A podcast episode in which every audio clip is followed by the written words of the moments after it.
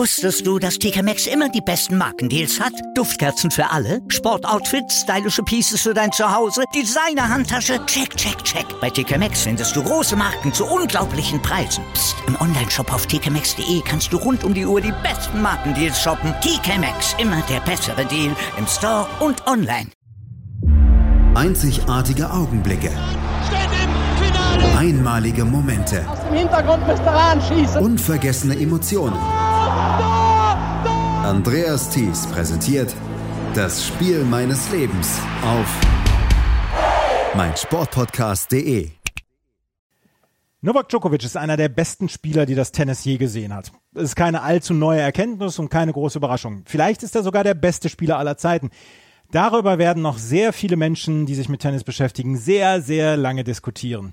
Was wir sagen können, er ist nur sehr schwer zu besiegen. Bei Grand Slams hat er auch eine herausragende Bilanz. Seine Bilanz bei Grand Slams, wenn er die ersten beiden Sätze gewonnen hat, 228 zu 1. Eine Niederlage. Und diese Niederlage ist das Spiel meines heutigen Gastes, das Spiel des Lebens meines heutigen Gastes. Und zu solch einer neuen Ausgabe von Das Spiel meines Lebens möchte ich euch ganz herzlich begrüßen. Mein Gast ist einer, der sich mit Tennis, dem Wintersport und Sport ganz allgemein beruflich dann auch beschäftigt, Lukas Zara. Hallo Lukas. Ja, hallo Andreas. Servus. Wir haben uns über das Tennis kennengelernt und dann tatsächlich auch über mein Sportpodcast.de. Du hast mal eine Zeit lang auch als Wintersportexperte bei mein Sportpodcast.de gearbeitet und einer deiner Podcasts, Après-Ski, ist äh, bei mein Sportpodcast.de auch zu abonnieren. Welche Liebe ist größer, die beim zum Tennis oder die zum Wintersport? Jetzt muss ich äh, natürlich sagen, die zu meiner Freundin, gell? Ah, Ah. Um, ja, aber ähm, die zu meiner Lebenspartnerin natürlich. Aber es ist, es ist natürlich schwer. Wenn ich jetzt sage Skifahren, äh, was mache ich dann von März bis Oktober? Ja, das ist dann eine ziemlich traurige Geschichte und deswegen ist dann auch irgendwie das Interesse zum Tennis größer geworden. Ich finde die die Kombination ist eh relativ beliebt, auch dieses Tennis und Tennis und Biathlon. Da gibt es auch viele Kollegen eigentlich, die diese Kombi haben, irgendwie so Journalistenkollegen, meine ich jetzt. Ähm, das ist, äh, glaube ich, ganz beliebt und äh, ja, ein bisschen Formel 1 war früher auch noch viel mehr eigentlich dabei. Und äh, ja, so, also wie gesagt, im Sommer muss man sich ja dann auch irgendwie ein bisschen was suchen. Wie an deiner Sprachfarbe nicht allzu schwer zu erkennen ist, kommst du aus Österreich. Und ähm, da ist es ja quasi so, dass man als, als Wintersportfan geboren wird, oder? Ja, schon. Also bei mir war das auf jeden Fall so der Fall. Ich kann es ganz klar sagen, dass der Hermann Mayer äh, mein, mein großes sportliches Idol war damals. Ähm, das war ganz früh schon der Fall. Ähm, ich habe früher nie, also es war sensationell, es war, ich habe nie in der Früh fernschauen dürfen. Vor der Schule, vor dem Kindergarten, das hat es einfach nicht gegeben bei uns. Äh, höchstens dann nach den Hausaufgaben am Nachmittag äh, einmal das erste Mal. Und ähm, aber einmal habe ich es hab ich's dürfen und das war eben zu Nagano äh, 98, weil da eben der Hermann Mayer gefahren ist, ja. Und da war eben auch, vor allem ist das mehr von meiner Mutter ausgegangen, dieses, dieses Sportfantum so ein bisschen. Und äh, ja, da war, das war Sensation für mich, dass ich für diesen Hermann Mayer fernschauen darf, schon vor dem, Kindergarten damals noch. Und äh, ja, danach, also ein halbes Jahr später, habe ich äh, mit einer Schultasche von Hermann Mayer, da war da drauf, auf dieser Schultasche bin ich dann äh, in die Schule gekommen. Äh, das war mein großer Held damals, ja, und da habe ich natürlich jedes, jedes Rennen vom Hermann Mayer äh, ganz, ganz genau verfolgt. War das das Rennen, wo sich Hermann Mayer in der Abfahrt so versägt hat? Ja, genau, es war der, genau, ja, ja, ähm, dieser spektakuläre Sturz in Nagano, ja, und dann wenige Tage später Olympiasieger geworden, genau, das ist ja eine riesengroße Heldengeschichte auf jeden Fall in Österreich. Ja, und ich meine, an Helden hat es dem, dem österreichischen Skisport ja nie gemangelt, oder? Aber Hermann ja, Mayer, Hermann Mayer ist schon so noch eine ganz besondere Geschichte, oder? Es ist schon äh, wahrscheinlich für, für meine Zeit, also ein paar Ältere würden wahrscheinlich äh, da Franz Klammer erwähnen oder so, aber für mich war das einfach der ganz große Hero, ja, irgendwie. Das war genau die richtige Zeit, äh, genau, für, für so einen großen Helden, ja. Ja, und die Liebe zum äh, Wintersport hat nie abgerissen, weil du machst jetzt diesen Après-Ski-Podcast, ähm, wo du dich dann auch um den Wintersport an sich, beziehungsweise den alpinen Skisport dann äh, kümmerst. Ist das dann so ein bisschen was, wenn man Wintersport interessiert ist in Österreich, dann zuvorderst dann der alpine Skisport? Würde ich schon sagen, ja, das ist die Sportart Nummer eins. Skispringen ist auch relativ beliebt, vor allem vier Schanzentournee natürlich, das ist ja in Deutschland dann auch natürlich. sehr groß. Aber, ähm, aber der Ski, Ski Alpin ist wirklich die Nummer eins Sportart, ja, weil wir da auch äh, große Erfolge gefeiert haben äh, in den vergangenen Jahren. Immer Marcel Hirscher war der ganz große Sportler, Anna Veit, beide jetzt zurückgetreten. Ähm, Wenn es beim Skispringen äh, große Erfolge gibt, dann ist auch diese Sportart sehr, sehr beliebt. Äh, aber es ist im Allgemeinen schon der alpine Skirennsport die Nummer eins im Winter, ja. Also ist es dann auch so, es ist ja ein deutsches Phänomen, dann sobald eine deutsche Mannschaft oder so oder ein deutscher Sportler in irgendeiner Weise äh, Erfolge feiert, dann sind die Deutschen äh, komplett drauf auf Droge, was, was den Sport angeht. Auch in Österreich so. Ich würde das fast mein Eindruck ist ja irgendwie noch mehr. Also ich finde es ja irgendwie, das mhm. hat mich dann damals auch, äh, wir werden ja dann nachher noch über Jürgen Melzer ein bisschen später genauer reden. Ich fand das ja damals auch cool als Jugendlicher, dass dieser Jürgen Melzer dann auch mal in Auckland spielt, auf der anderen, wirklich auf der anderen Seite der Welt und da die österreichische Fahne hochhält. Und irgendwie ist das noch, für einen Österreicher noch ein bisschen mehr das Gefühl, wow, wir sind ja so ein kleines Land und dann schafft es da irgendwie so ein Sportler ja. oder eine Sportlerin ähm, da irgendwelche Erfolge, da ist dann ja doch auch irgendwie der Patriotismus, äh, äh, der da rauskommt und da freut man sich dann mit. Also das ist ja vielleicht äh, fast noch ein bisschen stärker bei uns ausgeprägt in Österreich, würde ich jetzt einmal einfach persönlich sagen. Ja. Lass uns noch mal gerade über deinen Podcast sprechen. Was macht ihr da bei Après Ja, sehr gern. Also wir ähm, verfolgen wirklich diese ganze ähm, Saison im alpinen Skiweltcup mit. Äh, wir versuchen da, das ist mir ein bisschen zu wenig gewesen, einfach immer diese TV-Übertragungen. Dann kommt der Athlet, die Athletin zu den äh, TV-Stationen und dann werden ganz gefragt, wie war die Piste? Die war schon recht schlecht im zweiten Durchgang, oder? Und dann sagen die, ja, aber es war eh für alle irgendwie gleich und dann war's das. Und das geht mir ein bisschen zu wenig weit und da haben wir uns gedacht, hey, reden wir mal ein bisschen ausführlicher über Themen, die vielleicht nicht so vorkommen, für die die Sendezeit fehlt oder die irgendwie zu komplex ist fürs Fernsehen und laden uns vielleicht auch hin und wieder Gäste ein. Wir haben da immer wieder auch Stimmen von vor Ort äh, in unserem Podcast und so wollen wir auch ein bisschen, ja, vielleicht auch ein bisschen mehr ins Nerdige reingehen und ein bisschen mehr äh, in die Tiefe gehen bei einzelnen Themen. Und äh, das macht irrsinnig viel Spaß.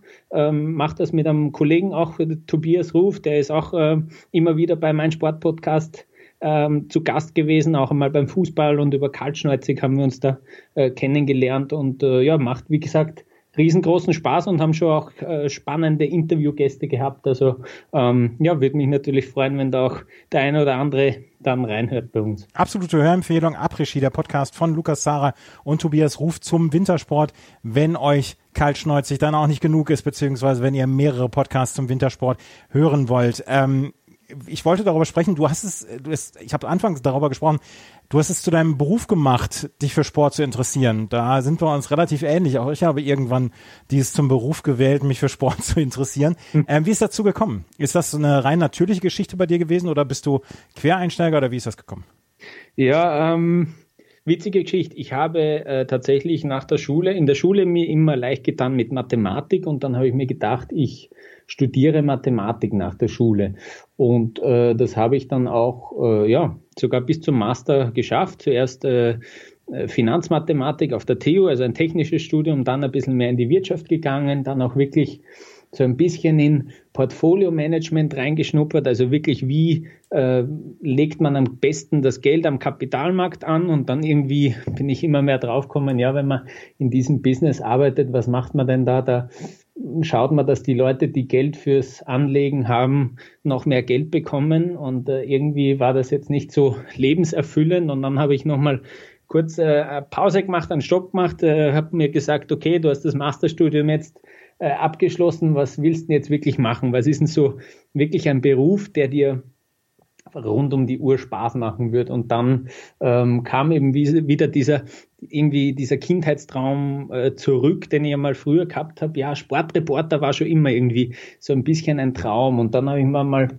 gedacht, okay, probier's doch einfach mal, äh, dich, dich irgendwo zu bewerben. Schau mal, was da überhaupt für für Stellen gibt, ist ja wirklich nicht so leicht. Ist, äh, da da gibt es ja nicht so viele äh, Stellen jetzt. Äh, auf jeden Fall nicht so viele wie, wie in der Finanzbranche, ja. das kann ich auf jeden Fall sagen. Und äh, ja, bin da reingekommen, habe ein Praktikum gemacht bei Spox in München oder in, in der Umgebung von München. Und äh, ja, äh, bin dort äh, als Quereinsteiger eingestiegen, äh, habe davor nie sonderlich viel geschrieben, aber ähm, ja, ich war einfach ein Riesensportfan, bin es noch immer.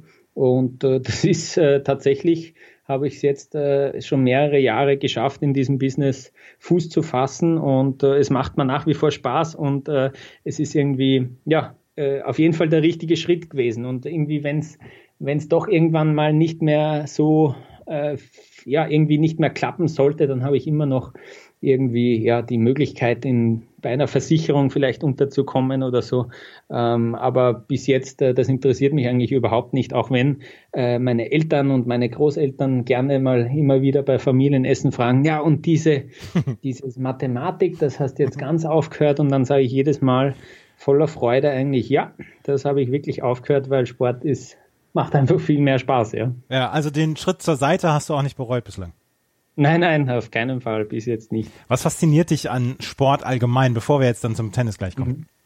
Mhm. Ja, diese, diese Emotionen, äh, die, die dieser Sport auslösen kann. Ich äh, liebe es auch, wenn man wildfremde Personen trifft und dann mal kurz auch nachfragt, woher die kommen und dann versuche ich schon, so, also so, so ticke ich halt irgendwie, was ist denn so sportmäßig das Erste, was mir einfällt zu diesem Ort oder so. Und so entstehen auch mal recht schnell äh, Gespräche, die auch sehr emotionsgeladen sind. Ähm, und äh, ja, diese, diese Emotionen, die da entstehen können, äh, positive wie negative, ähm, das ist einfach das, das Faszinierende dran, eben auch dieses Spiel des Lebens, das wir gleich besprechen werden. Ähm, haben wir nochmal die Highlights angeschaut, das ist auch nochmal Gänsehaut. Äh, ja, die, die gibt's einfach wirklich äh, zuhauf Gänsehautmomente im Sport und äh, ja, äh, sollte auch irgendwie motivieren, dass man selber vielleicht auch ein bisschen mehr Sport macht. Ähm, und äh, ja, das ist einfach das, was mich wirklich sehr fasziniert an diesem Ganzen äh, und über alle Sportarten hinweg eigentlich, muss ich sagen. Ja, also Persberger soll gesagt haben mal oder hat gesagt, die Leute gehen zum Fußball, weil sie nicht wissen, wie es ausgeht. Das ist, glaube ich, die größte Faszination, die ich daran habe. Natürlich gibt es bei manchen Geschichten den Ausgang, der vorher bestimmt ist, aber insgesamt gibt dieser Sport oder insgesamt gibt Sport an sich so viele Geschichten und so viele Dramen etc., dass man, ja, dass das einem nie langweilig wird, oder? Ja, ja, stimmt. Äh, bis auf die deutsche Bundesliga ist wirklich der Ausgang ja. ähm, immer ungewiss, ja. Ja, wir nehmen zu Corona-Zeiten auf. Ähm, ist der Spaß beziehungsweise ist dieses dieses Ding, dass die Emotionen etc. dabei sind, ist der für dich so ein bisschen verloren gegangen, wenn du leere Stadien siehst oder wenn du ähm, Sportereignisse vor leerem Publikum siehst? Natürlich ist die Emotion weniger. Ähm, ja, sie ist nicht so stark ausgeprägt wahrscheinlich.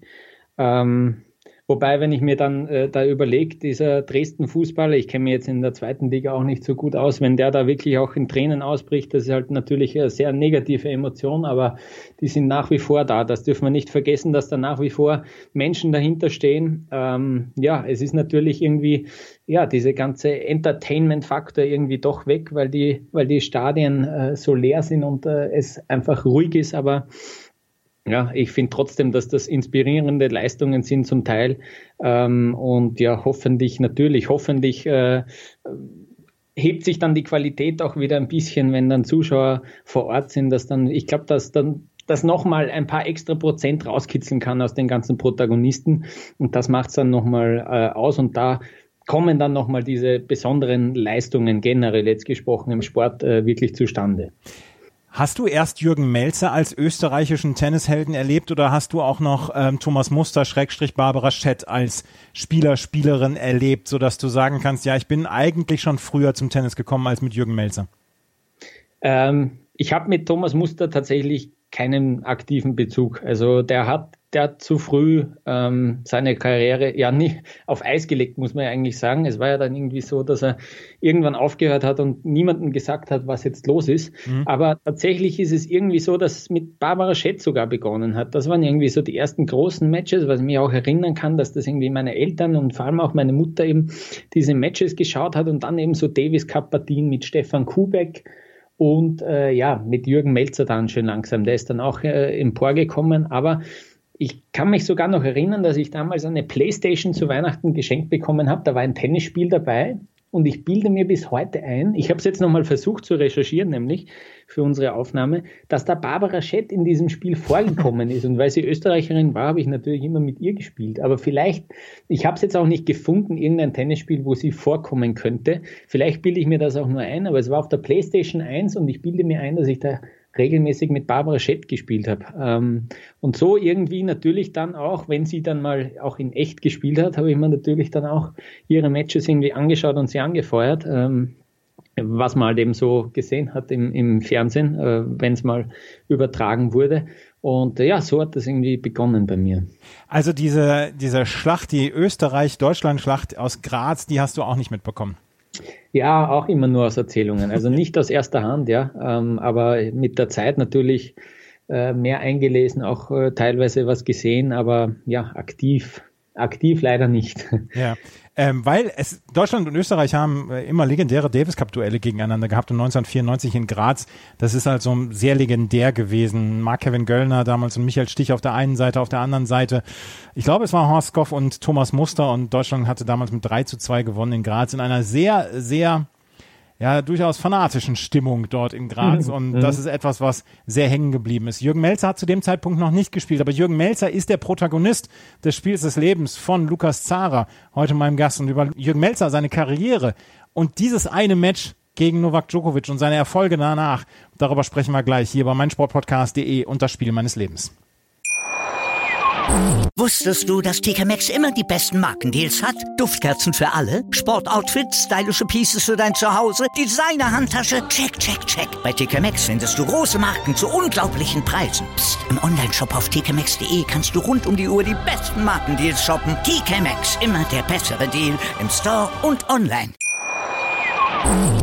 Lukas Zara ist heute mein Gast und er spricht über Jürgen Melzer und ich habe es im ersten Teil komplett, ja, äh, komplett gespart, über Jürgen Melzer zu sprechen. Jürgen Melzer ist mehrfacher Grand Slam-Sieger, aber nur im Doppel. Er hat auch im Einzel die Top 10 erreicht und trotzdem kann man heute auf seine Karriere ja schon zurückblicken, auch wenn er zum Zeitpunkt der Aufnahme immer noch ein aktiver Profi ist. Jürgen Melzer, hatte er Zeit seiner Karriere darunter zu leiden, dass er der Nachfolger von Thomas Muster war? Sowas hat er in den äh, letzten Jahren immer wieder auch mal äh, so andeuten lassen in, in Interviews. Ja. Er hat ähm, ja auch schon, äh, wie wirklich sein Höhepunkt war, eben da 2010, 2011 dann auch sein Career High ähm, erreicht hat mit einer Top-10-Platzierung. Da hat er es auch irgendwie gemeint, dass die Medien das auch nicht so wertgeschätzt haben, was, was er erreicht hat. Ähm, ich finde ja auch, dass das ein bisschen damit zusammenhängt, was man wirklich gesehen hat, auch im Fernsehen, nämlich der ORF, äh, das, das, äh, der, der Rundfunk bei uns hat ähm, ja primär Davis Cup Partien gezeigt. Und im Davis Cup, gerade dort, ist es ihm eben passiert, äh, mehrmals dem Jürgen Melzer, dass er zum Beispiel einen 2-0-Satzvorsprung äh, noch hergegeben hat. Zum Beispiel einmal gegen, gegen Kohlschreiber müsste es, glaube ich, gewesen sein, eben gegen Deutschland in so einem emotionalen äh, Länderkampf, äh, Ländervergleichskampf äh, eine 2-0-Satzführung noch hergegeben und da hat er sich das hat er immer wieder auch erwähnt, äh, viel anhören müssen. Äh, eben genau dieses Match gegen Kohlschreiber im Davis Cup, 2-0 vorne gewesen, das Match noch verloren. Ähm, und da eben diese, diese Kritik und dieser Umgang mit den Medien, da hat er, glaube ich, viele Jahre lang daran geknabbert und äh, ja, da kann ich mir gut vorstellen, dass da auch irgendwie ähm, dann die Stimmung so war, ja, ähm, selbst wenn der Melzer irgendwelche Turniere gewonnen hat, ja, aber warum gewinnt er nicht die French Open? Das hat er der Muster auch geschafft, äh, dass man da irgendwie die Erwartung äh, komplett utopisch ansetzt. Und ähm, wie gesagt, das hat er selber auch äh, öfter mal erwähnt, dass das irgendwie äh, ja nervig und ärgerlich war. 2009 war das damals in Garmisch-Partenkirchen beim mhm. Davis Cup. Deutschland lag 1 zu 0 zurück und Melzer hätte das 2 zu 0 machen können und dann wäre Österreich wohl durchgekommen durch diese Runde und äh, Deutschland hat dann noch 3 zu 2 gewonnen. Ich habe es damals live gesehen vor Ort, dieses Match und ähm, habe damals nur gedacht, wow, Philipp Kohlschreiber, der Teufelskerl. Philipp Kohlschreiber hat dieses Match gegen Jürgen Melzer gedreht. Es war also, es war so, so ein Vorwurf über ihn dann ja auch immer, er kann die großen Matches nicht gewinnen, er gewinnt nur kleine Turniere, er ist einfach kein Nachfolger für ähm, für Thomas Muster. Und das ist ja auch so, so das Problem, was man in Deutschland dann ja auch hatte nach Boris Becker, nach Michael Stich, nach Steffi Graf. Die Nachfolger konnten es einem nicht recht machen, obwohl Tommy Haas mal auf Platz drei in der Weltrangliste war, obwohl Nikola Kiefer mal auf Platz drei in der Weltrangliste war, Haas sogar zwei in der Weltrangliste. Schüttler hat ähm, das, das Finale bei den Australian Open erreicht. Nie einer hat in irgendeiner Weise gerecht werden können, was äh, Boris Becker und Michael Stich vorher aufgebaut haben. Und so war es dann, glaube ich, auch dann in Österreich, oder?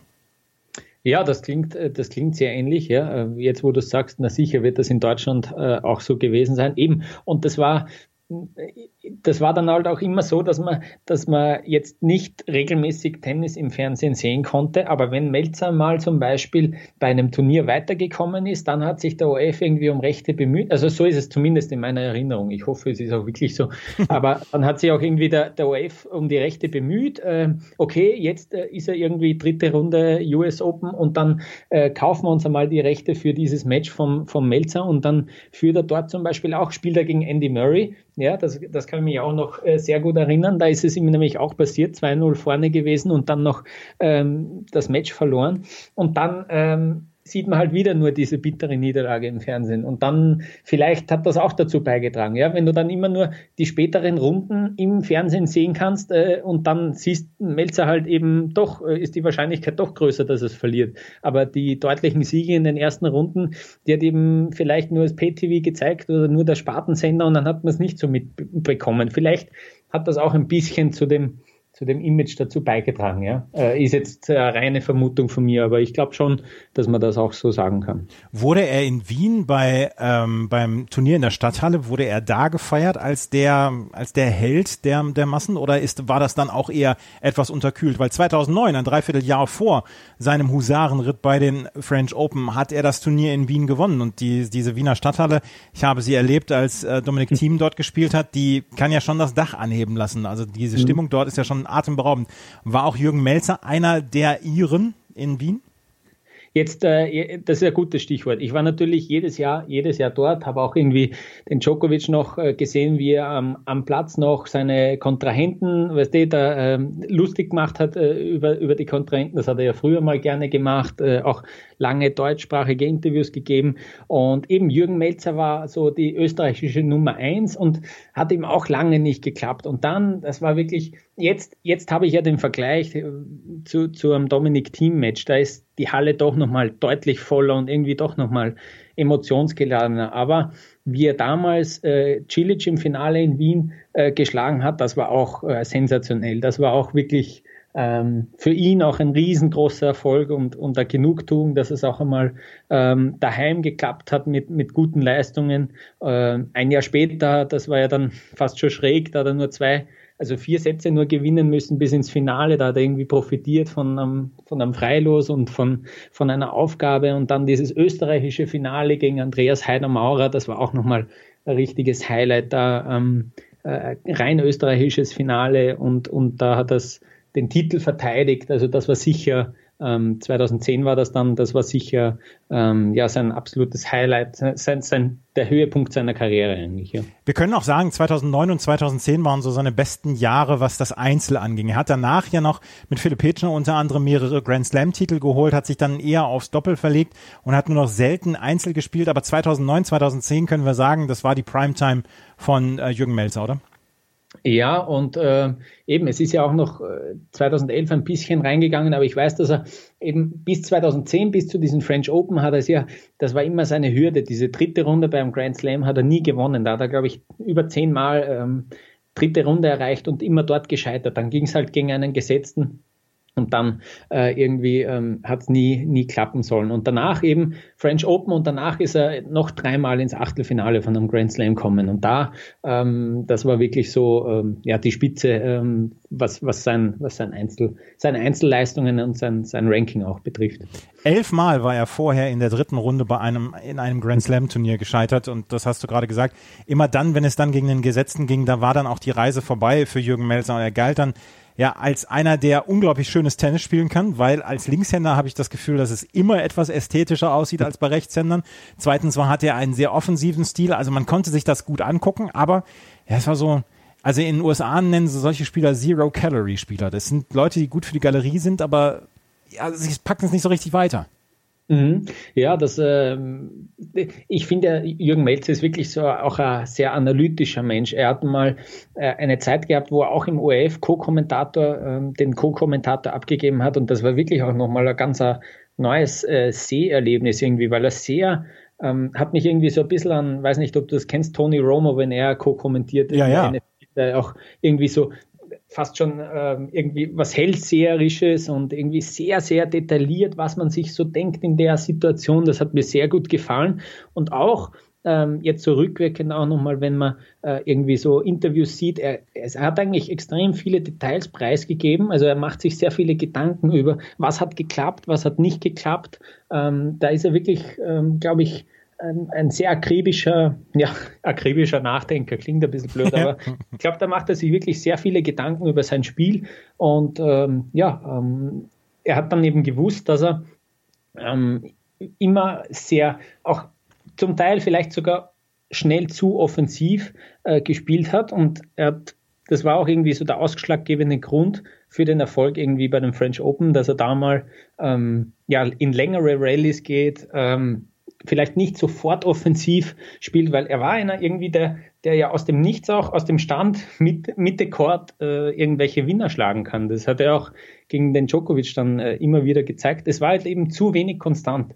Und das hat er irgendwie auch ähm, dann noch in dieser Zeit eben gut gelernt und gut umgesetzt. Und da hat es einfach äh, geklappt. Und eben, wenn, wie du gesagt hast, wenn er einen guten Tag hat und wenn er sich wirklich wenn er sich spielt, sagt man bei uns, wenn, ja. wenn er sich selber äh, richtig gut fühlt, äh, dann, dann eben, dann kann auch ein Djokovic äh, nach 0-2 noch schlagen der Start ins Jahr 2010 war für äh, Jürgen Melzer gar nicht mal so gut. Er war unter den Top 30, er war schon gesetzt bei Grand Slams, aber die erste Runde bei den Australian Open gegen Florence Serra verloren. Dann aber Zagreb, Halbfinale dort gegen Marin Cilic in zwei Sätzen verloren, Viertelfinale in Rotterdam, Halbfinale in Dubai, Indian Wells hat das Achtelfinale erreicht, hat dort gegen Andy Roddick verloren. Miami zweite Runde war jetzt nicht so dolle, aber dann die Sandplatzsaison war sehr gut für ihn. Äh, Achtelfinale in Barcelona hat er gegen Fernando Verdasco verloren, zu dem Zeitpunkt keine Schande. Dann hat er in Madrid das Viertelfinale erreicht, gegen Nicola Almagro verloren und dann kamen die French Open. Und ist das bei dir so ein bisschen wie bei mir, dass du, wenn du bei der Auslosung bist, dass du wirklich dann sofort guckst, gegen wen spielen meine Favoriten? Ich meine, heute mache ich heute gucke ich sowieso das komplette Draw raus, auch natürlich aus, aus beruflichen Gründen, aber damals war es immer so, ich habe gleich sofort geguckt, also ich bin mit Boris Becker aufgewachsen, wo mhm. in dieser Auslosung ist er, wie weit kann er kommen, wie sieht's dann aus bei ihm? Ähm, war das bei dir dann auch so oder ähm, war diese Fan, dieses Fantum zu Jürgen Melzer, war das damals noch gar nicht so ausgeprägt vor diesem Match gegen Novak Djokovic? Ähm, das ist jetzt im Nachhinein schwer zu sagen. Was ich weiß, ist, dass ich mir danach äh, äh, das war zu einer Zeit, wo ich dann selber auf Tenniscamps gefahren bin. Da sind wir immer in der Osterwoche, in der Karwoche äh, nach Kroatien gefahren und haben da für unsere Clubmeisterschaften da Trainingswoche eingelegt. Und da habe ich mir dann sein, äh, sein Adidas T-Shirt, sein Adidas Leiberl gekauft. Also da war ich wirklich ähm, schon großer Fan, kann man sagen, ja. Und natürlich, also da habe ich mir sicher auch äh, die Auslosung ganz genau angeschaut, ja, wie weit kann es gehen und bis zum ersten großen Namen, pff, das wird dann schon wieder schwer. Na sicher, das ist ja, das ist ja das, was man machen muss äh, zwischen Auslosung und, und wirklich, wenn es dann losgeht, äh, ist ja noch viel Zeit für einen Fan auch. Und da äh, macht man sich natürlich alle Gedanken und spielt das Turnier schon im Kopf durch. Das war sicher auch bei mir der Fall, ja. Mit die beliebtesten Podcasts von Chip and Charge sind unsere Vorschau-Podcasts, in denen wir uns komplett hm. lang machen und dann sagen, hier der und die gewinnt und am Ende haben wir trotzdem nicht recht. Aber ja, das ist eine andere Geschichte. Die erste Runde war für ähm, Jürgen Melzer eine relativ einfache. Gegen den Israeli Dudi Sela, kein Sandplatzspezialist, hat er in drei Sätzen gewonnen. Dann in der zweiten Runde gegen Lokalmatador Nicolas Mahü, sicherlich auf einem der größeren Plätze, hat er in vier Sätzen gewonnen. Auch als er den zweiten Satz verloren hat, hat er den kritischen dritten Satz gewonnen und stand somit zum zwölften Mal in einer dritten Runde. Und da kommen wir wieder zu dem Thema, wo wir eben waren. Melzer und die gesetzten Spieler. Und er traf auf einen absoluten Spezialisten, was das Thema anging. Das war David Ferrer. David Ferrer wurde von uns bei Chip and Charge immer so ein bisschen als der Torwächter bezeichnet. Er war immer zu gut für die Spieler ab dem fünften Platz, hat die regelmäßig weggemacht. Die ersten vier, Murray, Djokovic, ähm, Federer und Nadal, hat er nie besiegen können, beziehungsweise nur ganz selten besiegen können. Und David Ferrer auf Sand ist einfach ein schweres Los. Und Jürgen Melzer hat ihn souverän weggearbeitet mit 6 zu 4, 6 zu 0, 7 zu 6. Hast du daran noch Erinnerungen?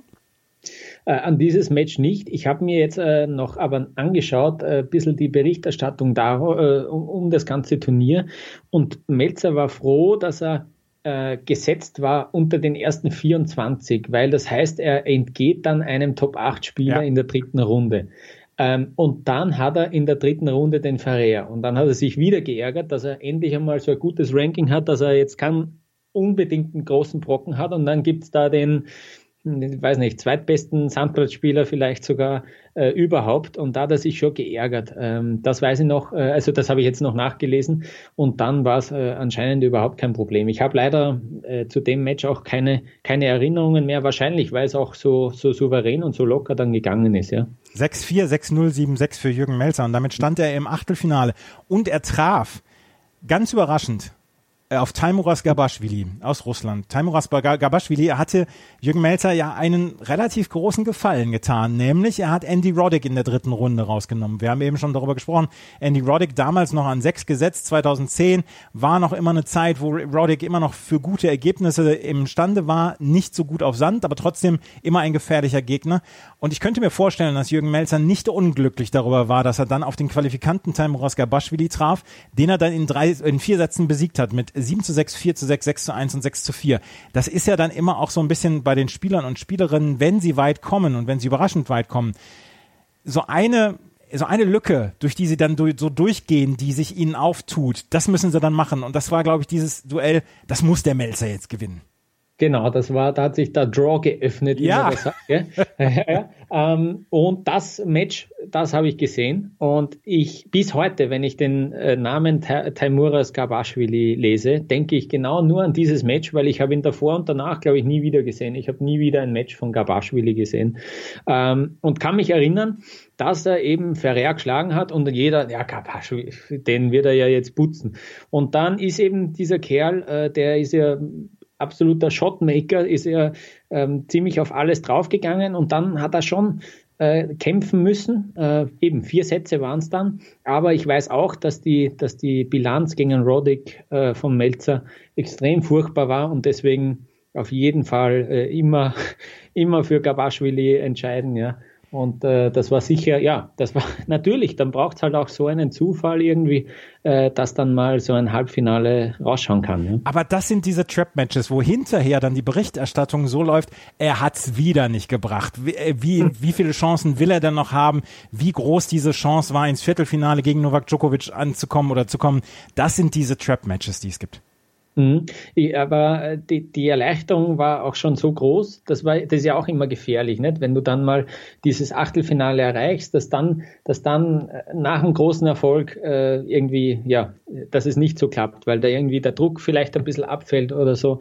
Ähm, war ein kniffliges Match, eben auch, weil der so unberechenbar irgendwie gespielt hat. Aber ja, vier Sätze und dann äh, kam das große Highlight. Das große Highlight gegen Novak Djokovic. Am 2.6.2010 gab es das Match zwischen Jürgen Melzer und Novak Djokovic auf dem Kurs Suzanne Longlen, dem zweitgrößten Platz dieser Anlage bei den French Open. Und das hat Jürgen Melzer gewonnen. Und wie er es gewonnen hat und wie die Reaktionen danach waren und wie es am Ende dann mit seiner Karriere weitergelaufen ist, darüber sprechen wir gleich hier bei meinsportpodcast.de und das Spiel meines Lebens. Wie viele Kaffees waren es heute schon? Kaffee spielt im Leben vieler eine sehr große Rolle. Und das nicht nur zu Hause oder im Café, sondern auch am Arbeitsplatz. Dafür gibt es Lavazza Professional. Kaffee am Arbeitsplatz, der genauso lecker schmeckt wie in eurem Lieblingscafé. Die perfekte Kaffeelösung für jede Art von Unternehmen. Klein, mittel, groß. Ihr habt auf jeden Fall einen Kaffee, der schmeckt. Die richtige Motivation für eure Arbeitstage. Alle Infos zu Lavazza Professional findet ihr auf lavazzapro.de mit allen Kaffeelösungen für euer Büro.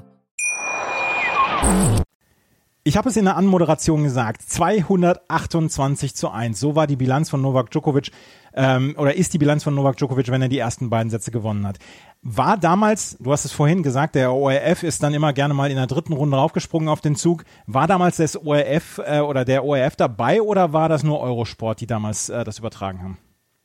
Das Djokovic-Match ist äh, auf ORF übertragen worden und äh, ja, die Corona-Krise hat äh, jetzt nochmal ausgespuckt. Also es war jetzt vor ein paar Wochen ist es wieder mal gelaufen im ORF, ja. Und äh, ja, da habe ich mir auch nochmal ein paar, ein paar, ein paar Games oder ein paar mehr Games, vielleicht sogar ein paar Sätze dann angeschaut, ja. Ja. Ähm, Jürgen Melzer gegen Novak Djokovic. Die äh, Rollen waren vorher komplett klar verteilt. Novak Djokovic war schon die Nummer drei der Weltrangliste.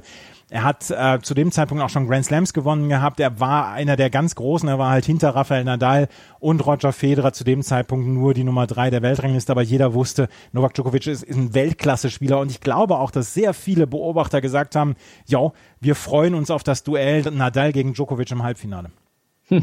Ja, ja, das, äh, das glaube ich auch, ja. Aber da hatte Jürgen Melzer was dagegen, ja. Wer, kom ähm, wer, wer, wer, kommentiert in Österreich für ein ORF die, die Matches? Solche großen Matches? Ja, das, das war Bernhard Stör ähm, und also ein, ja, schon einer der regelmäßigen ähm, ja, Kommentatoren, Moderatoren und Alex Antonitsch als Co-Kommentator und der ja wirklich schon seit Seit 20 Jahren. Ich habe jetzt sogar ein Match gesehen von 1999, glaube ich, von dem French Open, wo er auch schon Co-Kommentator war. Also das macht er auch wirklich gut, muss ich sagen. Gut, ich äh, muss ja jetzt auch ein bisschen aufpassen. Zum Teil ist er mein Chef, weil ich bei Tennisnet hin und wieder Geschichten schreibe, aber äh, das, das macht er wirklich gut. Also Co-kommentieren, ähm, vor allem immer auch so ein bisschen äh, das Fansein dazugeben. Also der hat ja dann schon auch wirklich nur für, also nur für, aber schon den Melzer angefeuert und äh, irgendwie dann bist auch noch viel mehr drin. Also das macht er richtig gut. Äh, als, als Zuschauer und für die, für die Fans äh,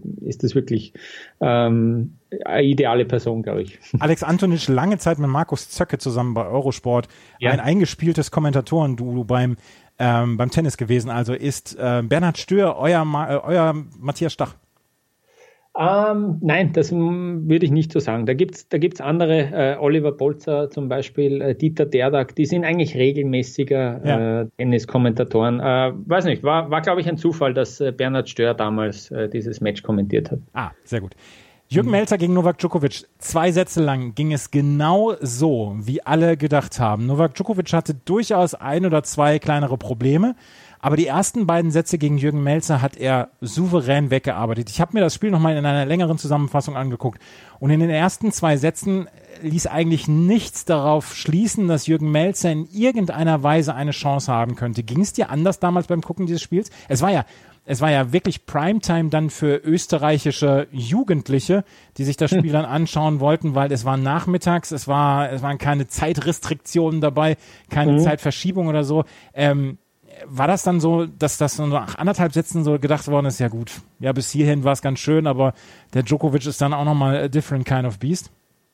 Ich muss jetzt sagen, live war ich sicher nicht vom allerersten Ballwechsel dabei. Das muss gewesen sein zwischen schriftlicher und mündlicher Matura bei mir. Ja? Also das war so die oh, Zeit, die ja. Vorbereitungsphase auf die mündliche äh, Abschlussprüfung bei uns. Ja? Und ich weiß, dass ich damals mit meiner Freundin auf dem Weg nach Hause war. Ähm, wir haben da am Stadtrand von Wien äh, gewohnt und also nicht nur ich mit der Freundin, sondern ich mit meiner Familie dort. Und ähm, dass wir da uns einmal was zum Essen gemacht haben und dass das so langsam sich aufgebaut hat. Und dann habe ich aber schon irgendwann gesagt, so jetzt will ich aber dann, äh, ob sie recht ist, dass ich da einen Fernseher aufdrehe, weil da der Melzer gegen einen Djokovic spielt. Und sie war jetzt kein Riesentennis-Fan, aber hat da schon auch gewusst, dass wer der Melzer ist und aber auch wer der Djokovic ist, auch damals schon. Also ähm, durchaus ähm, ja halbwegs informiert auch. Ähm, es war dann aber so, dass sie dann irgendwann mal schnell mal eingeschlafen ist auch. Und dann äh, ich mit der Zeit, ja, je später das äh, geworden ist, immer näher zum zum Fernseher gerückt bin. Und ich weiß, weiß noch, dass ich ganz am Schluss wirklich äh, am Boden gesessen bin, ganz knapp. Also das, was man wirklich jedem Kind sagt, nicht so nah am Bildschirm und am Fernseher sitzen. Genau so bin ich dann dort gesessen. Ähm, aber so, jetzt zurück zu deiner ursprünglichen Frage, dass das ja wirklich äh, die ersten zwei Sätze, also das weiß ich noch, dass er da ja wirklich wenige Chancen gehabt hat. Ich kann mich, äh, Djokovic hat eine gute Länge gehabt da in den Schlägen und irgendwie Melzer hat ja auch immer wieder diesen, diesen wirklich genialen und, und furchtbaren äh, Rückhand-Stoppball äh, gespielt.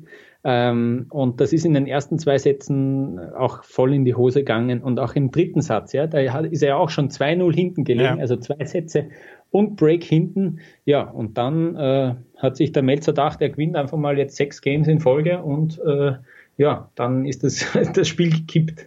Wir müssen das nochmal sagen. Novak Djokovic hatte zu dem Zeitpunkt erst ein Grand Slam gewonnen. Er war einer der besten Spieler der Welt. Das ist jetzt, da sagen wir jetzt nicht, dass Jürgen Melzer gegen einen aufkommenden ähm, Nachwuchsspieler gespielt hat. Novak Djokovic war zu dem Zeitpunkt schon ein gefürchteter Tennisspieler und deswegen ist es eine Riesensensation. Novak Djokovic wurde von uns immer bei Chip and Charge als Metronom genannt. Ein Spieler, der jeden Rhythmus mitgehen kann, der die Bälle immer wieder zurückbringt und der eine herausragende Defensive hat. Was er damals noch nicht hatte, war diese Offensive. Novak Djokovic hat hinterher gesagt, dass dieses Match für ihn so ein Wendepunkt war, dass er von dem Zeitpunkt an etwas offensiver werden musste. Aber Djokovic hat zwei Sätze lang gegen Melzer, ja zwei ein Sechstel-Match äh, Match hat er, zwei ein Sechstel Sätze hat er nichts anbrennen lassen gegen Melzer, weil Melzer durch diese Defensive einfach nicht durchkam, egal was er gemacht hat. Und Melzer, ich habe schon erwähnt, er hat ein, ein sehr attraktives Spiel ja auch, ein, ein, ein offensives Spiel, der geht häufiger mal ans Netz. Aber du hast die Stops erwähnt, es gab überhaupt kein Durchkommen für ihn, weil das Metronom auf der anderen Seite immer den Takt weitergegeben hat. Mhm, ja, und vielleicht war es um einen Tick, dass Melzer nicht mehr komplett offensiv war. Vielleicht hat er sich am Anfang gedacht, hey, ich muss schauen, der, der, der ist grundsätzlich schon besser als ich. Ich muss da schauen, dass ich mit offensivem Spiel dieses Match gewinne. Ich muss wirklich schauen, dass ich Winner schlag. Ähm, und vielleicht hat er da ein paar Prozent rausgenommen. Und Djokovic hat sich wahrscheinlich auch 2-0 Sätze vorn, 2-0 Games vorn. Vielleicht hat er sich dann gedacht, ja bitte, also super, Nadal, ich freue mich drauf, ja, in zwei Tagen schauen wir, dass wir Kräfte sparen noch. Und Chuck, äh, Melzer schafft das Rebreak und irgendwie da, wenn ich jetzt die Highlights auch nochmal gesehen habe, ähm, der, der, der Melzer hat bis jetzt nichts gewonnen gehabt. Es steht 1-2 oder 2-2 im dritten Satz und trotzdem schimpft der Djokovic mit seiner ja. Box, also das mhm. kennt man ja irgendwie, oder mit sich selbst oder mit, weiß nicht, mit, mit dem Wind oder irgendwas. Und, und Melzer ist einfach da, schaut in seine Box, in der Box klatschen alle, nicken alle auch, auch wenn der Melzer einen Fehler macht, da nicken alle, da klatschen alle, da passt schon weiter. Und äh, das, obwohl Djokovic meilenweit voraus war, war irgendwie Melzer vom Kopf her, ähm, was auch jetzt vielleicht ein bisschen überraschend war, aber in der Zeit war er mental einfach am stärksten auch in seiner Karriere. Und da war er einfach, das, das, das war es dann. Der kurze, kurze Schwächephase von Djokovic äh, und der dritte Satz war weg und dann, äh, ja, dann war es auf einmal komplett ausgeglichen eigentlich. Das ist mir nämlich auch aufgefallen beim, beim Nachschauen dieses Spiels dann noch, dass ähm, Melzer, als er das Break zum 1 zu 2 gemacht hat, dass er zu seiner Box hinaufgeschaut hat. Joachim Nyström, der alte, die alte schwedische Legende, war sein Coach zu dem Zeitpunkt hat ihm dann äh, gut zugeredet und er hat die Faust gezeigt und er hat dann gezeigt, ich bin noch da, ich, ich lasse den Djokovic das jetzt nicht von oben runter spielen und so ein bisschen jetzt noch Show machen. Ich bin noch in diesem Match drin und ich finde, das ist eine bemerkenswerte Einstellung bei einem 2-0 Satzrückstand gegen Novak Djokovic und bei 0-2, dass er dann wirklich immer noch sich die Faust gegeben hat, dass er positive Ausstrahlung gehabt hat. Und auf der anderen Seite, du hast es gesagt, dieser äh, doch schon ein bisschen zeternde Novak Djokovic, der nicht zufrieden war, der vielleicht dann auch sich gedacht hat, Mensch, ich muss hier früher vom Platz, ich muss dem Nadal äh, möglichst frisch begegnen. Aber das hat, das hatte in irgendeiner Weise, hatte man ja im Nachhinein jetzt das Gefühl, da geht vielleicht tatsächlich noch was für Jürgen Melzer. Aber als Fan, der du ähm, 2010 davor hm. gesessen hast, du kannst ja nicht gedacht haben, äh, na, das geht schon noch. Das geht sich schon noch aus, wie der Österreicher sagt. Das geht sich schon aus, ja. Ähm, was ich mich wirklich erinnern kann, ist, dass ich mich ein bisschen dadurch anstecken habe lassen, auch durch diese Körpersprache von Melzer und seiner Entourage. Der war ja auch Mirna Jukic in der Box. Ich weiß nicht, ob das ja. dir und dem deutschen Hörer ein Begriff ist. Österreichs erfolgreichste Schwimmerin eigentlich, äh, auch Sportlerin des Jahres, zusammen in einer Beziehung mit dem Sportler des Jahres dann später. Ähm, also es war ja auch wirklich ein äh, absolutes äh, Celebrity-Pärchen. Und äh, die dürften auch irgendwie so eine Connection gehabt haben, dass sie da sich gegenseitig äh, einfach nur anschauen müssen und das gibt ihm gleich ein paar, äh, paar ja, gute Gefühle und äh, genauso war es. Also der das war schon dann so dritter Satz hat das angefangen, dies, dieses Hochschaukeln, so, okay, passt immer mehr, dann noch ein Break und eben, wie gesagt, also das, das muss sich ja cool anfühlen. Gegen die Nummer drei der Welt sechs Games in Folge, dritten Satz gewonnen, setzen wir uns nieder, äh, vierter Satz kommt gleich und äh, da war es ja dann wirklich, da, ab da war Melzer auch äh, zwei, drei Prozent besser schon und äh, diese, diese, ja, obwohl der Spielstand nach wie vor klar für Djokovic war, war aus irgendeinem Grund ähm, Melzer vom Kopf her einfach fitter, besser drauf, äh, ja, in einer besseren Stimmung.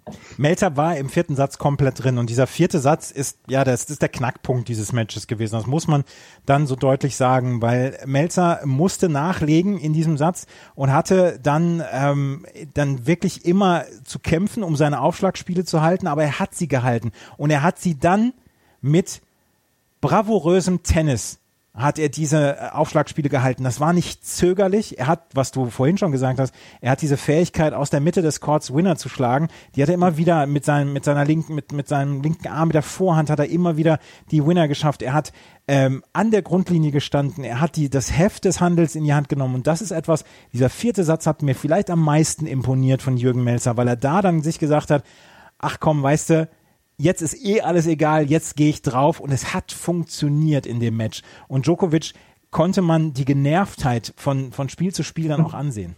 Mhm. So hat sich das ein bisschen hochgeschaukelt. Da war auch irgendein, ich glaube, ein elendlanges Game auch dabei. Ähm, da, so hat sich das irgendwie ähm, dann entwickelt, dass man da immer mehr noch diese, diese langen Rallyes sind immer mehr in Richtung Melzer gegangen, wo man ja eigentlich sagen wird, okay, da wird sobald der Ball länger im Spiel ist, sollte Djokovic das machen. Äh, so war es dann nicht. Und diese Punkte haben dann den Djokovic natürlich noch viel mehr geärgert und er hat sich noch viel mehr äh, aufgeregt über alles oder hat sich auch mal kurz hingestellt und hat durchgepustet, ähm, was man ja eigentlich auch sonst nicht gewohnt ist, weil der fit ist wie, wie nur was. Ähm, das hat natürlich auch der Melzer wieder gesehen, dann hat er sich wieder besser gefühlt. Und so hat sich das dann schon als, als Zuseher immer mehr aufgebauscht, hey, da, weil du gefragt hast, da, du wirst ja nicht gedacht haben, da geht was. Na, eben, je länger das gegangen ist, immer mehr. Das hat sich exponentiell gesteigert und dann eben dieser vierte Satz im Tiebreak. Ähm, den, äh, das habe ich mir jetzt eben im, im Ergebnis nochmal angeschaut, äh, habe ich überhaupt nicht mehr in Erinnerung gehabt. Ja, einfach deswegen, weil, weil der Melzer gleich am Anfang, äh, ja, bei 6-0 haben es die Seiten gewechselt. Also das war ja, das war ja dann auch äh, dominant von ihm eigentlich. Da hat er auch im Tiebreak dann noch richtig, richtig starke, schöne, schöne Winner geschlagen, äh, da wo es am, am wichtigsten ist. Ähm, und dann, ja, dann ist es in den fünften Satz gegangen. Also da, da war dann sowieso. Ähm, das, das, sieht man auch irgendwie recht selten bei Jürgen Melzer, der, die Reaktion nach dem vierten Satz, da hat er wirklich die Faust geballt und so ein, so ein, eben so einen aggressiven Gesichtsausdruck, das sieht man nicht so oft bei ihm und das war auf einmal da und dann natürlich als Zuschauer, da bin ich sicher dann nochmal ein paar Meter zum Fernseher näher gerückt, äh, da ist dann losgegangen, ja, und da, da, da war es dann sehr wohl der Fall, ja, da, da geht jetzt noch was, da, freuen wir uns auf den fünften Satz. Es ist ähm, diese, diese Geschichte mit dem vierten Satz und nachdem er den äh, Satzball verwandelt hat, hat er sich dann mit der Faust auf das Herz geklopft, hat Joachim Niestrom angeschaut, hat seine Freundin damals angeschaut und hat sich dann auf die, auf ja, hat sich auch mit der Faust auf die, ähm, hm. auf ja. die, auf die das Herz ge, gehauen. Ähm, das ist dann ja so, als, als Tennisfan, als Fan eines Spielers oder einer Spielerin denkt man sich, wow, ey, bring's jetzt. Ich, ich tue alles, ich tue alles dafür, dass du dieses Match jetzt gewinnst. Und das war ja, es war eine tolle Atmosphäre damals auf dem Kurs Susanne Longlen. Es hätte, es hätte gerne auch den Chatrier dafür äh, gebraucht für dieses Match, aber damals waren die Matches von Federer und Söderling und Nicola Almagro und Rafael Nadal auf dem Center Court und dafür dann Melzer gegen Djokovic auf dem zweiten Court es war eine tolle Atmosphäre, es war gutes Wetter, es war ähm, dann ja auch sehr warm dann, der Ball ist äh, vorteilhaft für äh, Jürgen Melzer dann auch abgesprungen, es passte dann ja auch alles. Und Melzer hat sich dann in diesen fünften Satz reingebissen, auch hier musste er nachziehen. Und bis zum 4 zu 4 hat er dann äh, seinen Aufschlag auch wieder gehalten, auch wieder Breakbälle abgewehrt. Und Djokovic verzweifelte zwischendurch dann auch, weil er in, im Vorteil war, aber Melzer hat sie immer wieder mit diesem mutigen Tennis hat er diese Breakbälle abgewehrt und dann bei 4 zu 4 holt er sich das Break zum 5 zu 4 und dann das Spiel von 5 zu 4 zu 6 zu 4. Das hätte in tausend verschiedenen Variationen schiefgehen können. Ja, genau. Wahrscheinlich, ja, wenn man so, ja, da kommt der Mathematiker durch, wenn man simuliert zehnmal, wird es vielleicht sogar achtmal für Djokovic ausgehen, gell? Aber ähm, da war viel dabei. Also dieses letzte Game, das findet man auch noch auf YouTube, eben auch mit dem ORF-Kommentar sogar. Ähm, und da ist ja wirklich, äh, da gab es einen Passierball von Djokovic, der bis heute glaubt, dass dieser Ball drin war. Ähm, und äh, der Melzer geht hin und äh, ja, ringelt diesen Ball ein und äh, Carlos Bernades, der Schiedsrichter, kommt da runter, äh, zeigt ihm den Abdruck, den Djokovic und sagt, er ist out. Und der Djokovic, der lehnt sich übers Netz. Da hätte man fast glaubt, dass das Netz eigentlich reißen muss. Der hat sich da wirklich reingelegt und diskutiert und sagt, Bernardes, are you crazy? Und äh, ja, äh, das, das war im allerletzten Game äh, und das war bei 0,15. Also das wäre ein 0,30 geworden für Djokovic. So stand es 15 beide. Und dann ist es weitergegangen. Ja, und dann der, der erste Matchball von Jürgen Melzer, das ist ja, das war, das war der Wahnsinn. Der spielt einen, spielt einen Angriffsball äh, in die Vorhand von, von Djokovic. Djokovic spielt den eigentlich, kann den nur mehr zurückblocken und Melzer geht vor ans Netz und äh, muss den eigentlich nur noch in die rechte Hälfte vom Feld spielen, nur noch. Und äh, ja, spielt den aber ins Netz rein. Und das bei 40, 30. Und dann, man hat wirklich gemerkt, dass das so wehtun muss, wenn man so weit gekommen ist und jetzt die letzten zweieinhalb Stunden dran gekämpft hat, dass man sich da in diese Position bringt und dann äh, ja als Fan äh, hast da schon wieder nur mehr Gedanken gehabt ans Verlieren. Aber anscheinend hat der Jürgen Melzer eben nicht dran gedacht, weil ja, äh, paar Minuten später, ein paar dramatische Minuten später äh, hat er es geschafft. Ja, wir müssen darüber noch mal sprechen. Er hat zwei Breakbälle musste er abwehren und einen Matchball hat er auf dramatisch doofe Art und Weise hat er vergeben. Also das war da, da, da hat er auch äh, jetzt wieder in dieser Corona-Zeit drüber geredet, dass er den auch noch ganz genau im Kopf hat, diesen Matchball, den er vergeben hat. Und hat auch irgendwie gemeint, die, diese Bälle taugen ihm gar nicht so, wenn er, wenn er nach vorgehen muss, wenn er zum Ball gehen muss, weil er sich schon senkt und dann eben äh, so ein Vorhand-Volley war das, äh, irgendwie doch vor dem Körper auch, ähm, dürfte er sich nicht wohlgefühlt haben. Trotzdem meint er, im Training würde er den natürlich immer reinspielen, aber da, ja, ähm, und da hat er auch schon sofort die Dämonen äh, haben angeklopft und irgendwie ähm, ja, gemeint, ob vielleicht will er es doch verlieren. Aber dann, ja, der ist zurückgegangen, hat da wieder aufgeschlagen und wieder stark aufgeschlagen und so irgendwie doch noch äh, ja, sich raus, rausgerissen. Es ist wirklich erstaunlich, dass ähm, Jürgen Melzer dieses Match gewonnen hat. Vier Stunden 15 hat es gedauert. Es war ein wirklich großartiges Match. Und bis heute ist es die einzige Niederlage von Novak Djokovic nach 2 zu 0 Satzführung. Es ist wirklich der Wahnsinn, dass er so eine absurde Bilanz hat nach 2-0 Satzführung, 228 zu 1. Ich habe es eben schon mal gesagt. Und für ähm, Jürgen Melzer war es der größte Sieg seiner Karriere. Das muss man dann ja auch so sagen. Auch wenn er ein paar Turniere gewonnen hat, nächstes Jahr oder 2011 hat er dann nochmal das Halbfinale in Monaco erreicht. Aber es war insgesamt der größte Sieg seiner Karriere, oder? Ja, das äh, sagt auch heute noch, dass das wirklich sein größter Matcherfolg war. Dieser, also wenn ich mir diesen Matchball anschaue, das, bis heute kriege ich Gänsehaut, weil der Melzer schlagt auf, Djokovic spielt den Return und es gibt einen, den Bruchteil einer Sekunde, wo nur der Melzer, okay, und auch der Djokovic, die zwei wissen, dass der Ball im Auslanden wird, aber man sieht es noch nicht und der Melzer streckt schon die Arme raus und er ist der Erste, der jubelt und dieser Jubelschrei, den, den würde ich, glaube ich, jederzeit erkennen, dass das er ist. Äh, dieses Ja, das er da raus, rauspustet, ähm, das, war, das war Wahnsinn. Und dann, ja, die ganze Box springt auf. Ähm, und eben nochmal diese, dieser Move, den ich damals auch schon gar nicht so cool fand, mit dem Klopfen auf die Brust, aber das dürfte irgendwas gewesen sein mit ihm und seiner Box oder sein, ja, vielleicht auch mit der Mirna Jukic damals. Ähm, kann ich mich erinnern, dass, das, dass ich das irgendwie gar nicht so cool gefunden habe, obwohl ich äh, eben damals schon ein Fan war von ihm. Aber ähm, ja, das hat er dann nochmal gemacht. Und was ich wirklich auch sagen muss, äh, im Replay, also wenn du so ein Match verlierst und dann wieder Djokovic da ähm, sich zusammenreißt und ihm auf die Brust klopft und ihm gratuliert, wirklich ganz, ganz nett. Also Respekt, das macht er ja bis heute, wenn Djokovic verliert. Ähm, ich finde das immer, ich finde das immer großartig. Also ähm, da, daran erkennt man einen großen Sportsmann. Vor ein paar Minuten hat er sich noch so gestritten mit dem Bernardes über diesen Ball, aber dann ähm, ganz großen Respekt gezeigt beim, beim Netz, beim Handshake. Also das war ähm, ja eine große Geste auch. Absolut, das äh, können wir wirklich dazu sagen. Im Halbfinale dann war Schluss für Jürgen Melzer gegen Rafael Nadal, gegen den in ähm, Roland Garros fast unbesiegbaren Rafael Nadal gab es dann eine klare Dreisatzniederlage. Da war vielleicht dann auch so ein bisschen der Akku leer, oder? Ja, ähm, natürlich. Und äh, ja, da hat er eigentlich nur in einem Satz, ich glaube, es war eh der letzte, ja, der Tiebreak äh, im letzten, im dritten Satz eben dann da, da vielleicht eine Chance gehabt, eben nur sehr wenige bekommen.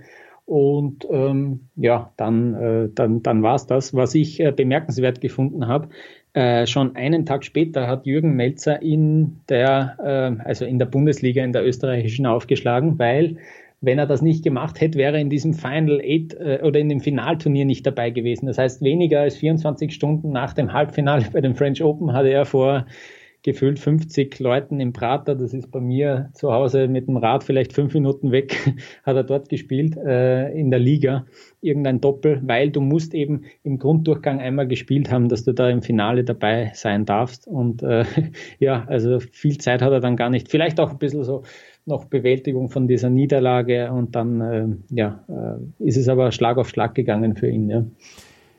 Für Jürgen Melzer haben sich die Einzelerfolge nicht so richtig eingestellt danach. Er hat dann nochmal die Achtelfinals erreicht bei äh, mehreren Turnieren, bei den Australian Open hat er sie erreicht. Die zwei nächsten Grand Slam Turniere waren auch Achtelfinals in Wimbledon bei den US Open dreimal hintereinander das Achtelfinale.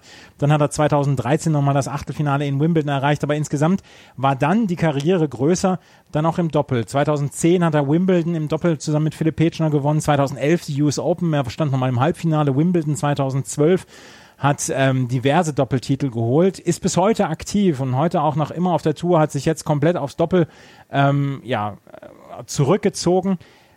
Aber Jürgen Melzer wird, ich glaube, zufrieden auf seine Karriere zurückblicken. Das ist jetzt nicht der ganz große Durchbruch, das ist jetzt nicht Musterlike gewesen, aber insgesamt, glaube ich, kann man sagen, der hatte schon eine relativ coole Karriere, wie ich finde. Ja, auf jeden Fall. Und was ich auch äh, extrem cool finde, ist, dass der halt auch gleichzeitig Einzel- und Doppel-Weltklasse war. Ja, der hat ja kurz äh, sogar die Chance gehabt, äh, bei beiden, äh, im, bei den ATP-Finals, bei beiden ja. Äh, Feldern äh, dabei zu sein. Ja, da war knapp dran, dass er im Einzel in die Top 8 kommt. Ähm, und beim Doppel war er nämlich schon dabei. Also das war ja irgendwie auch noch das Bemerkenswerte. Vor allem, ja, damals war es vielleicht noch ein bisschen normaler. Heute kann man sich das ja noch viel weniger irgendwie vorstellen, finde ich. Äh, das war cool. Und was auch interessant ist, das habe ich aber jetzt auch noch erst äh, in der Vorbereitung auf dieses Gespräch gefunden, dass er das noch ein zweites Mal geschafft hat, einen 0-2-Satzrückstand äh, äh, wettzumachen. Und das war wenige Wochen später, hat er es gegen Viktor Troitsky geschafft in Wimbledon. Also guter Freund von Djokovic, äh, wenige Wochen danach wieder gegen einen Serben und äh, Wimbledon, das mag er ja ganz besonders eigentlich, der Jürgen Metze ist, glaube ich, schon sein Lieblingsturnier, hat er auch mal den Junioren-Wettbewerb äh, gewonnen, also da äh, spielt er ganz gern und ja, fand ich ganz witzig, dass das so knapp hintereinander war, ähm, da hat er wirklich sich zweimal äh, ja, durchgekämpft. Ist da dann hat sich da dein, deine Liebe zum Tennis verfestigt, da an diesem 2.6.2010? Ja, also schon, schon irgendwie nochmal intensiviert. Ja, wie gesagt, ich habe mir dann wirklich äh, äh, für die Saison danach auch noch die, das, das Tennis-Trikot gekauft und damals, damals habe ich dir auch noch sagen können, wer mit welchem Trikot ähm, beim nächsten Grand Slam spielen wird. Das, jetzt kriegt man das irgendwie natürlich auch mit, vor allem da, wenn du auf Twitter regelmäßig mal schaust.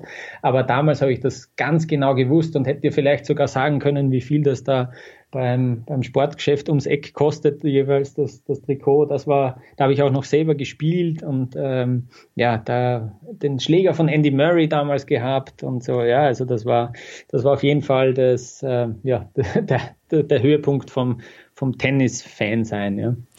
Der 2.6.2010, wir, ich schaue immer so ein bisschen auch auf die Charts, was damals in, in Deutschland und Österreich, beziehungsweise Deutschland, UK und US, in den USA die Nummer eins der Charts war. Ich kenne, doch, einen Song kenne ich. Also in Deutschland war Kana Ann mit Waving Flag auf Platz eins, war auch nur zwei Wochen auf Platz eins der deutschen Charts. Dizzy Rascal war mit Dirty Disco im UK die Nummer eins der Charts und Usher featuring Will I Am mit OMG die Nummer eins der USA. Tja, ich kann nichts dazu sagen zu diesen Songs. Na, den Dizzy Rascal, den kennt man von Play Bonkers, hätte ich jetzt mal gesagt. Äh, ja. das, das, das, sagt man was. Äh, aber das ist, glaube ich, nicht dasselbe Lied. Äh, das Waving Flag ist das, das WM-Lied, oder? Das war doch auch 2010, war das das, oder? Das Waving kann sein. Ja, oder? Ich glaube, ich glaube, das müsste es gewesen sein. Und äh, Ascher kennt man sicher auch. Ja, Ascher kennt man, natürlich kennt man Ascher. Aber ja, was. was ne? Ah, ja, aber netter Funfact auf jeden Fall, ja. Lang, lang ist her, ja, zehn Jahre ist her. Ja. ja, lang ist her. Es war das Spiel meines Lebens von meinem Gast Lukas Zara, der für Spox.com arbeitet und dann auch für Tennisnet und ein großer Tennisfan ist. Wir haben schon nebeneinander zusammen Tennis geschaut und es ist immer wieder angenehm. Und es hat mir großen Spaß gemacht, Lukas, über dieses Match zu sprechen, weil es wirklich ein besonderes Match war. Vielen Dank dafür für deine Erinnerungen.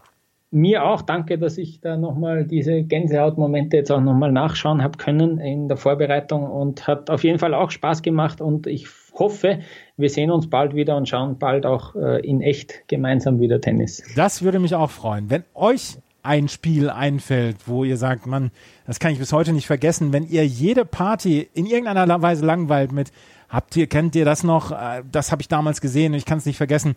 Dann schreibt mich an. Wir bei meinsportpodcast.de oder ich spreche da gerne drüber in dieser Sendung, das Spiel meines Lebens. Dafür ist diese Sendung, dafür ist dieser Podcast konzipiert. Wenn euch das gefällt, was ich mache hier, freue ich mich über Bewertungen und Rezensionen bei iTunes. Vielen Dank fürs Zuhören. Bis zum nächsten Mal. Auf Wiederhören. Ich habe mich natürlich schockverliebt, weil die war wirklich ganz, ganz klein. So begann die Mensch-Hund-Beziehung zwischen Christina und Tierschutzhund Frieda. Und wie es danach, nach dem ersten Moment der Verliebtheit, so weiterging und welche Klippen es danach zu umschiffen galt, das hört ihr in der neuen Ausgabe von Iswas Dog, dem Podcast für harmonische Mensch-Hund-Beziehungen. Iswas Dog? Mit Malte Asmus. Überall, wo es Podcasts gibt.